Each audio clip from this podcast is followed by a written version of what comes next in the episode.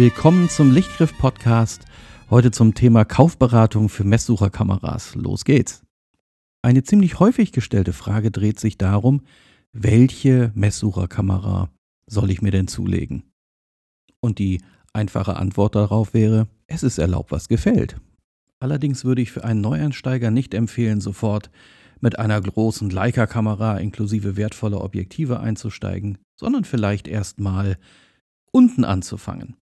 Denn auch in dem Bereich der kompakten Messsucherkameras, also die, die ein festmontiertes Objektiv haben, hat es einige exzellente Kameras gegeben in der Geschichte und die sind vergleichsweise günstig heutzutage. Meine absolute Empfehlung für den Einstieg in das Fotografieren mit Messsucherkameras ist die Konica Auto S Serie. Von der Konica Auto S gab es im Grunde genommen drei Hauptvarianten. Das war einmal die Konica Auto S2, dann die baugleiche Kamera als Revue Auto S22 und dann gab es noch die legendäre Auto S1.6 mit einem nochmal deutlich verbesserten Objektiv. Wenn ich jetzt im Nachfolgenden die einzelnen Eigenschaften der Kameras beschreibe, beziehe ich mich dabei immer auf Kameras, die perfekt gewartet und in Ordnung sind und natürlich nicht auf das, was äh, unter Umständen unrestauriert, unrepariert, ebenso wie man es von einer Handelsplattform oder vom Kamerahändler um die Ecke oder vielleicht auch vom Flohmarkt so bekommen hat. Ähm, das kann natürlich leider kein Maßstab sein. Ähm, also da muss man natürlich unterscheiden können. Nicht jede Kamera, die einem so über den Weg läuft, ist technisch in Ordnung. Kommen wir aber zurück zu meiner Einsteigerempfehlung der Konica Auto S2. Die Kamera ist grundsolide gebaut und äh, neigt eigentlich überhaupt nicht dazu, jemals zu verschleißen oder kaputt zu gehen, wenn sie einigermaßen vernünftig gewartet wurde. Der Messsucher, der Konica, und das ist ja eins der wichtigsten Eigenschaften bei einer Messsucherkamera, der ist hell und klar und wundervoll zu erkennen und man kann damit auf den Punkt genau fokussieren. Und die gute Konica hat einen eingebauten Belichtungsmesser. Das ist besonders für die Einsteiger, äh, die es eher gewohnt sind, dass die Kamera halb- oder vollautomatisch die richtige Belichtung wählt, unglaublich zu empfehlen, weil es das Einsteigen deutlich vereinfacht. Blende und Verschluss lassen sich bei der Konica natürlich auch voll manuell einstellen. Das heißt, hier hat man die volle kreative Kontrolle über die Kamera. Und wenn eine Konica 1 gezeigt hat im Laufe der Zeit, dann, dass sie exzellente Objektive bauen können.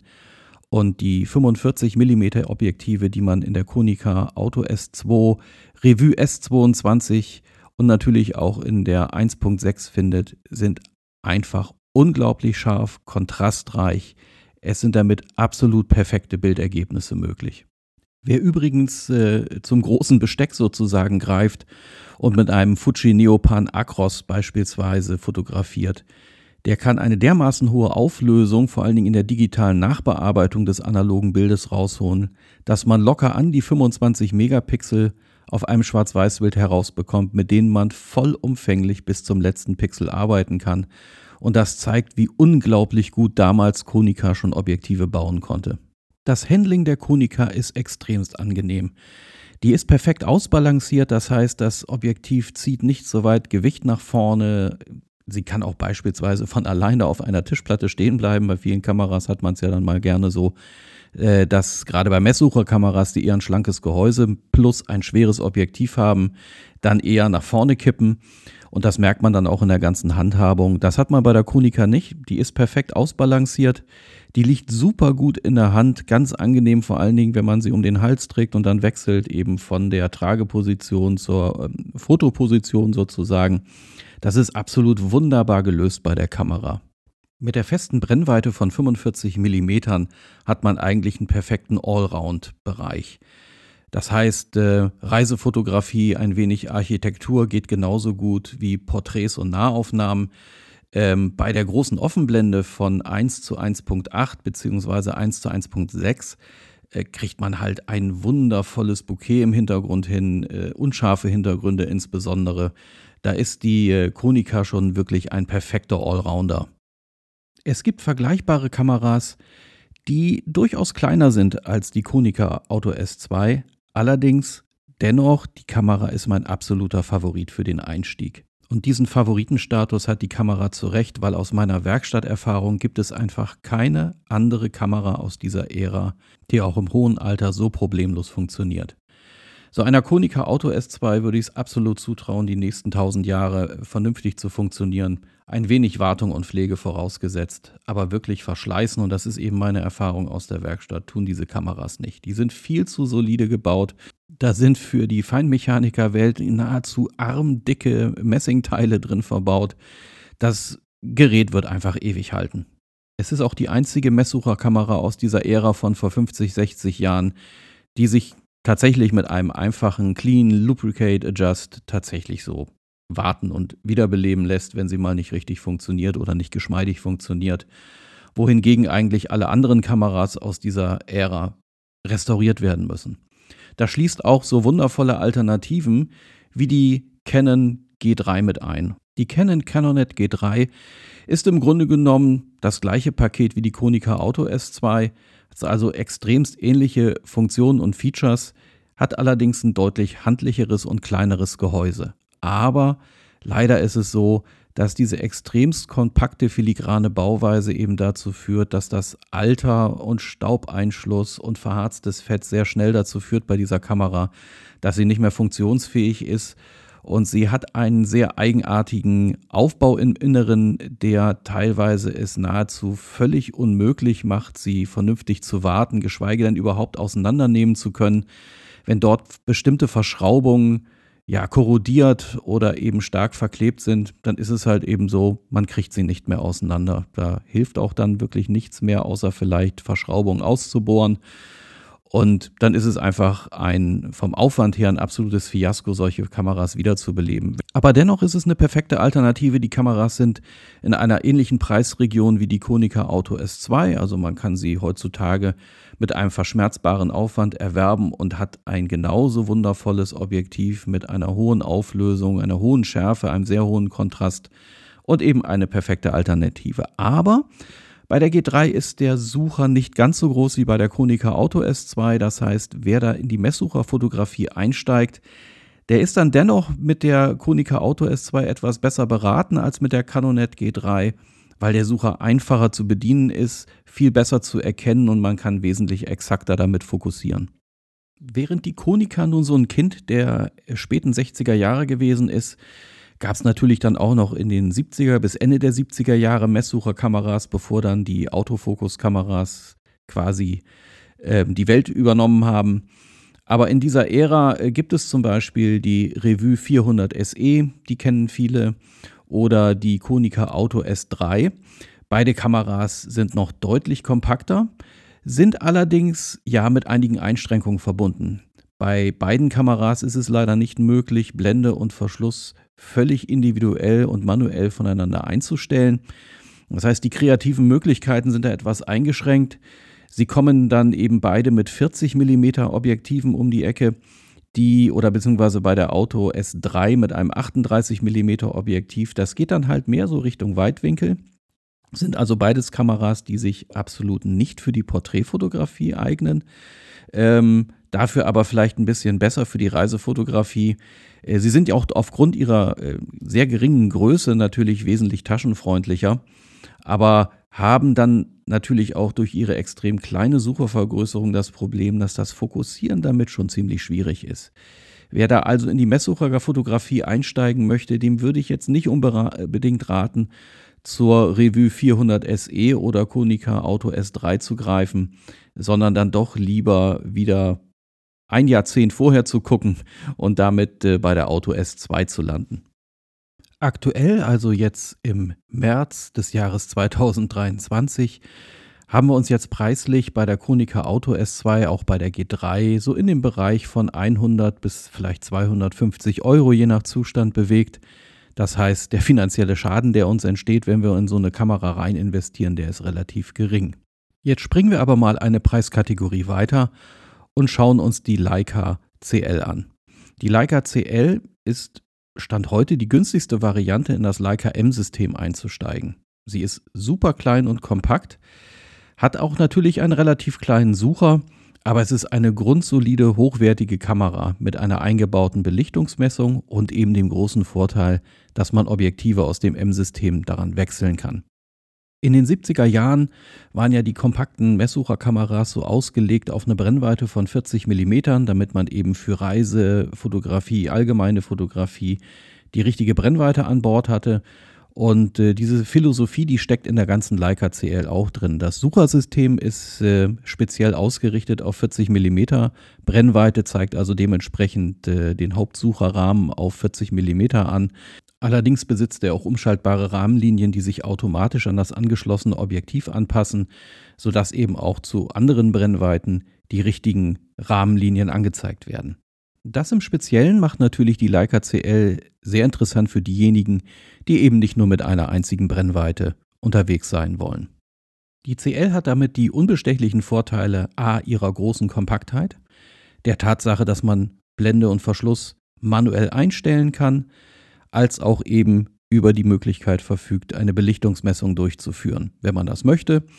Das Ganze ist auch noch ganz perfekt in den äh, Sucherrahmen eingespiegelt und die Kamera ist unglaublich ergonomisch. Äh, dadurch, dass das Verschlusszeitenstellrad, auch wenn es auf den ersten Blick vielleicht ein bisschen komisch aussieht, aber ebenso vor dem Auslöseknopf positioniert ist, an der äh, Stirnseite der Kamera, braucht man den Zeigefinger kaum zu bewegen. Man kann also ganz schnell zwischen Verschlusszeitenänderung und äh, Auslösen hin und her wechseln.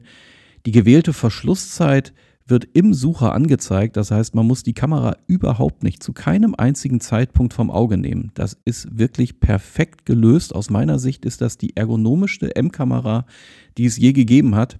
Äh, also auch die heutigen und insbesondere die normalen M-Kameras kommen halt, äh, was den Komfort angeht, einfach da nicht hinterher. Mal vielleicht abgesehen von so Exoten wie der M5, die muss man natürlich optisch mögen. Das soll jetzt keine Wertung sein, aber ähm, man sieht halt der im Speziellen an, dass sie sehr aus den 70ern stammt. Die CL hingegen hat doch ein ziemlich zeitloses Design. Also ich finde, die ist auch noch heute wirklich schick und modern und schön klein. Und es gibt halt eine fantastische Auswahl von Objektiven. Und was eben die Objektive angeht, da hat das äh, aktuelle Vogtländer Line-up absolut fantastische Alternativen für die CL im Programm. Also mein absoluter Favorit ist das 40 mm 1 zu 1.4, was es da von Vogtländer gibt. Eine unglaublich kleine, kompakte Linse, aber wahnsinnig scharf, wahnsinnig kontrastreich. Eigentlich, ich, ich persönlich finde diese Linsen sensationell, was Vogtländer bzw. Cosina da abliefert in dieser aktuellen Linsengeneration, ist wirklich bemerkenswert. Und diese Linse ist so unglaublich kompakt, sogar noch kompakter als das Original 40 mm, was es seinerzeit von Leica gab. Also eine fantastische Alternative dafür und äh, man hat dann wirklich ein perfektes kreatives Werkzeug in der Hosentasche. Leider ist natürlich die Einstiegshürde ein bisschen höher. Für einen funktionsfähigen Body äh, bei der Leica CL muss man schon so um die 500 Euro einplanen. Naja, und die nächsten 500 Euro gehen dann sicherlich äh, für ein vernünftiges Objektiv drauf. Das heißt, wir sind dann schon so bei einer Investition von rund 1000 Euro. Allerdings muss man das mal auch so ein bisschen anders betrachten, weil wir dann schon die Schwelle aufgestoßen haben zum Leica M-System. Äh, wenn einem die Messsucherfotografie gefällt und man da wirklich begeistert von ist, dann äh, kommt ja sowieso irgendwann der Gedanke auf, ich brauche eine Leica M-Kamera. Und zwar eine richtige M, sei es eine M3 oder vielleicht eine M6 oder eine andere oder natürlich auch die digitalen, die es dann davon gibt. Und äh, jedes Objektiv, was man sich dann da quasi anschafft, das ist halt ein Bestandteil des späteren Gesamtsystems und äh, ist dann so gesehen auch ein bisschen investitionssicher, als wenn man jetzt einfach in irgendwas investiert, äh, was vielleicht auch nicht zueinander kompatibel ist und das dann am Ende alles wieder mit Verlust möglicherweise verkaufen muss. Aber so gesehen äh, ist der Einstieg in das M-System schon gar kein verkehrter. Und mit der CL vergleichsweise günstig, weil für den Tarif äh, bekommen wir absolut keine funktionierende M-Kamera. Und das wäre dann auch schon die perfekte Überleitung eigentlich zu meinem persönlichen absoluten Favoriten, wenn es dann eben nicht mehr um das Kleingeld geht. Und das ist einfach die Leica M, beziehungsweise jetzt die Leica M3 oder Leica M6. Die beiden sind meine absoluten Favoriten. Die Leica M3 ist einfach die absolute Ikone der Messsucherfotografie. Es gibt aus meiner Sicht keine begehrenswertere Kamera als die M3. Ich persönlich brauche ohnehin keine Belichtungsmessungen an meiner Kamera. Ich komme mit der Sunny 16 Methode perfekt zurecht. Ich liege jetzt aus der Übung heraus vielleicht nochmal so eine Blende daneben. Das war es dann aber auch schon. Aber die Leica M3 anzufassen, diese unglaublich hohe Qualität, das, das ist schon was Besonderes. Es ist wirklich was Besonderes, sollte man mal erlebt haben. Dadurch, dass äh, ich an das M-Bajonett natürlich auch moderne, perfekte Linsen setzen kann, habe ich da die vollen Möglichkeiten, perfekte Bilder zu generieren mit dem M-Body, egal aus welcher Generation er stammt. Und wenn man das Ganze natürlich noch toppen möchte mit einer Belichtungsmessung, dann greift man zur Leica M6. Und die Leica M6, für mich war das über viele, viele Jahre die absolute Traumkamera, die ich mir als junger Mensch nie leisten konnte. Aber die Kamera ist irre. Also wirklich dieses, diese ganze Ergonomie, das Anfassen, dieses Bedienerlebnis der Leica M-Kamera ist wirklich was Besonderes. Das kann man vielleicht nicht so ohne weiteres nachvollziehen, wenn man es selber mal nicht erlebt hat, aber wenn man eine Leica M bedient hat und dann danach nimmt man eine andere Kamera in die Hand, merkt man sofort, was das Besondere an dem Leica M-System ist. Und wenn man nun also Messsucher richtig erleben will, dann gibt es eben nur noch eine einzige Kamera, die da Sinn macht und das ist die Leica M3. Und das eben im Besonderen, weil sie diese extrem hohe Suchervergrößerung hat von 0,9-fach und eben die hohe Messbasis dazu. Das heißt, es gibt aus meiner Sicht keinen Messsucher, der besser erkennbar und einfacher zu fokussieren ist als der der Leica M3. Und insofern wäre das meine absolute Empfehlung für jeden, der in die Königsdisziplin des Messsuchers einsteigen will, da ist die Leica M3 aus meiner Sicht absolut alternativlos. Das Leica M-System selbst, das hatte ich schon bei der Leica CL erwähnt, das ist eben dadurch geprägt, dass ich eine unglaublich große Auswahl an exzellente Objektive zur Verfügung habe, sei es eben original von Leica, als auch äh, bestimmte Zeiss-Linsen oder eben das neue Line-up äh, von Vogtländer. Das ist Alternativen, die sind einfach fantastisch. Die äh, ermöglichen es mir, hochqualitative Bilder anzulegen, egal jetzt, ob man das analog oder digital macht. Und eben der zweite Punkt ist dann, wenn man schon in dieses System Leica M eingestiegen ist, dann hat man natürlich immer die Möglichkeit, mit diesen exzellenten Optiken auch einfach eine Leica digital zu betreiben. Also eine M10 oder M11 oder im Grunde genommen kann man da schon fast alles nehmen ab der Leica M240, wo man dann also das äh, vernünftige Vollformat hat, ähm, ist das aus meiner Sicht alles absolut zu empfehlen. Da haben wir es zwar in der Regel mit den 0,7-fach vergrößernden Messsuchern zu tun, die sind aber genauso exzellent zu erkennen, das ist überhaupt keine Frage. Bei der Leica M3 ist da so eine kleine Einschränkung dabei. Ähm, der Sucher fokussiert erst ab ungefähr einem Meter, also eigentlich äh, 90 Zentimeter. Ähm, heißt also, so wirklich Nahaufnahmen sind da nicht so einfach möglich. Aber das Leica-System hat halt eben den riesigen Vorteil, dass es da unglaublich viele Zubehörteile gibt. Da gibt es eben Hilfen zur Nahfokussierung, dann gibt es Naheinstellgeräte, die man da nehmen kann. Also man kann durchaus auch Makrofotografie machen. Man kann es über den Visoflex, wo man dann im Prinzip äh, zu der Nahaufnahme auch noch die Funktion einer Spiegelreflexkamera dazu bekommt, in diesem Ökosystem mit der Kamera absolut alles machen. Das heißt, die Möglichkeiten, die in dem M-System stecken, sind schon gigantisch und trotzdem hat man es einfach mit einer klassischen Messsucherkamera zu tun ja, die Einstiegshürde, das ist dann halt eben das nächste Problem, weil man muss eben damit rechnen, dass man für eine gepflegte M-Kamera, die auch wirklich benutzbar ist, dann doch schon sehr eher um die 2000 Euro ausgeben muss, wenn man sie denn dann von einem seriösen Fachhändler kauft. Und hier muss ich auch ganz ehrlich sagen, und da kommen wir jetzt zu einer anderen Kategorie der Kaufberatung, kauft solche Kameras nicht bei irgendeinem eBay-Händler es macht einfach keinen Sinn. Ich habe schon sehr, sehr viele Kameras von eben ganz bestimmten Händlern, die da immer wieder in Erscheinung treten, hier in der Werkstatt gehabt. Und es ist einfach immer wieder das gleiche Spielchen. Die Kameras werden als funktionsfähig oder sogar teilweise unverschämterweise als gewartet angeboten.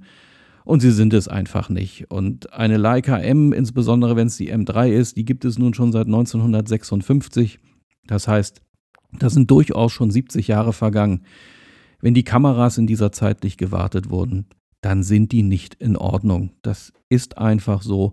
Wurden sie auch noch falsch gelagert, kann man davon ausgehen, dass die Verschlusstücher am Ende ihrer Lebensdauer angekommen sind. Und das sind dann schon relativ große Schäden oder große Wartungsaufwände, die sich da äh, aufgestaut haben oder eben dann auch durchgeführt werden müssen. Und aus meiner Sicht macht es da nur Sinn, zu einem seriösen Fachhändler zu gehen und eben das bisschen mehr Geld auszugeben und sich eine gewartete Kamera mit Garantie zu besorgen. Jetzt kann man natürlich schlecht Garantien geben für eine Kamera, die schon so alt ist. Das darf man da bei der ganzen Geschichte auch nicht vergessen. Aber teilweise ist es eben so, dass vernünftige, seriöse Anbieter durchaus mal ein Jahr Garantie noch oben drauf gehen oder zumindest ein halbes Jahr. Äh, aber man kann daraus indirekt ableiten, die haben sich die Kamera natürlich schon angeguckt und vernünftig begutachtet, gegebenenfalls auch in einer eigenen Werkstatt gehabt, die diese Kameras auf Vordermann gebracht haben und dann kann man die ruhigen Gewissens verwenden.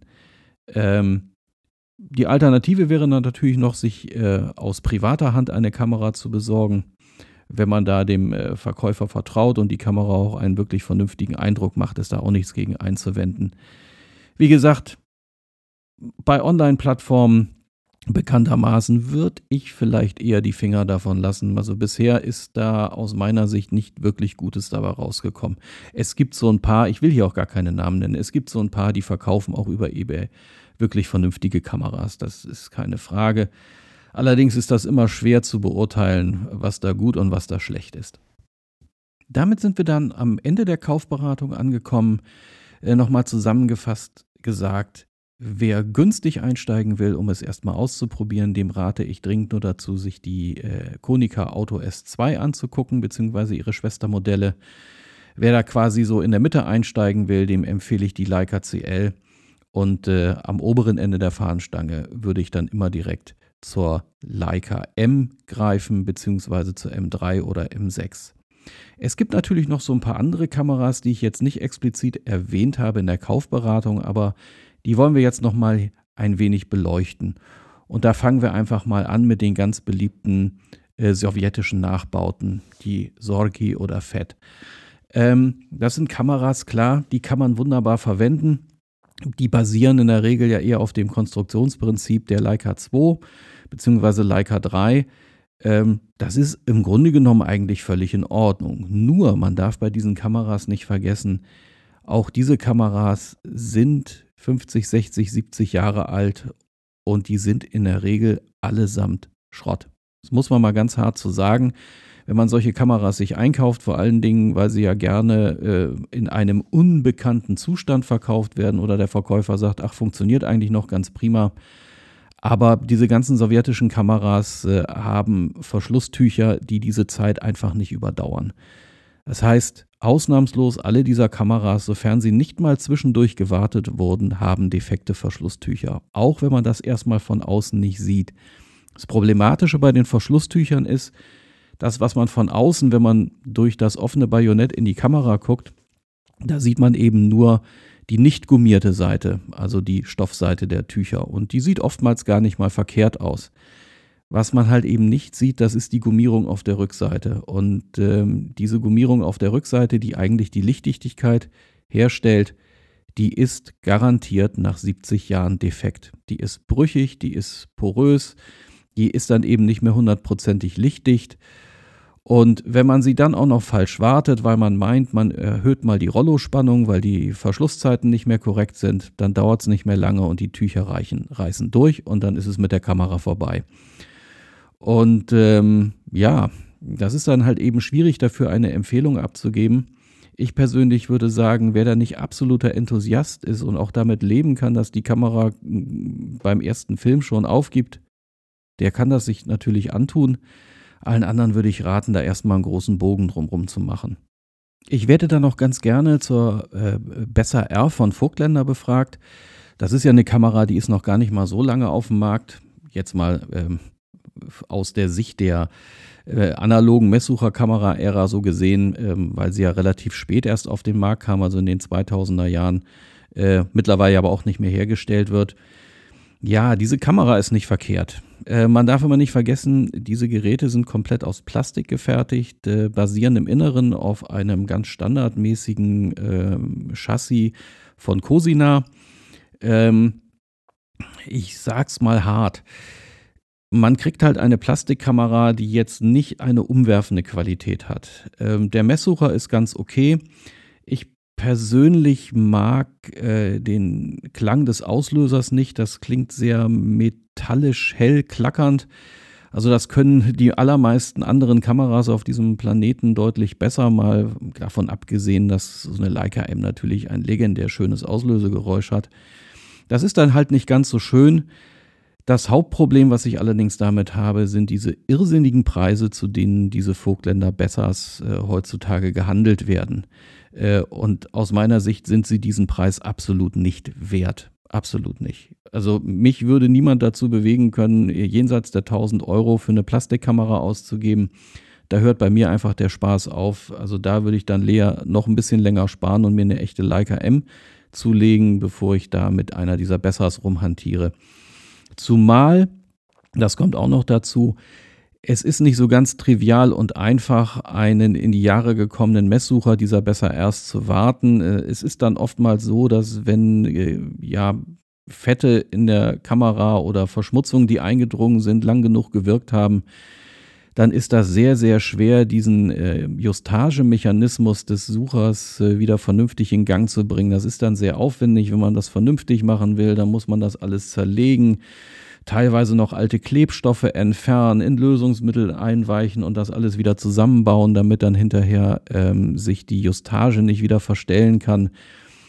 Das ist nicht gut gelöst. Aus meiner Sicht äh, gibt es da deutlich bessere Konstrukte äh, mit denen man sich da auseinandersetzen kann. Also da würde ich jetzt keine Top-Empfehlung abgeben. Dann gibt es dann noch äh, auch wieder immer eine beliebte Frage und auch sehr beliebt, das ist die äh, Konica Hexa RF.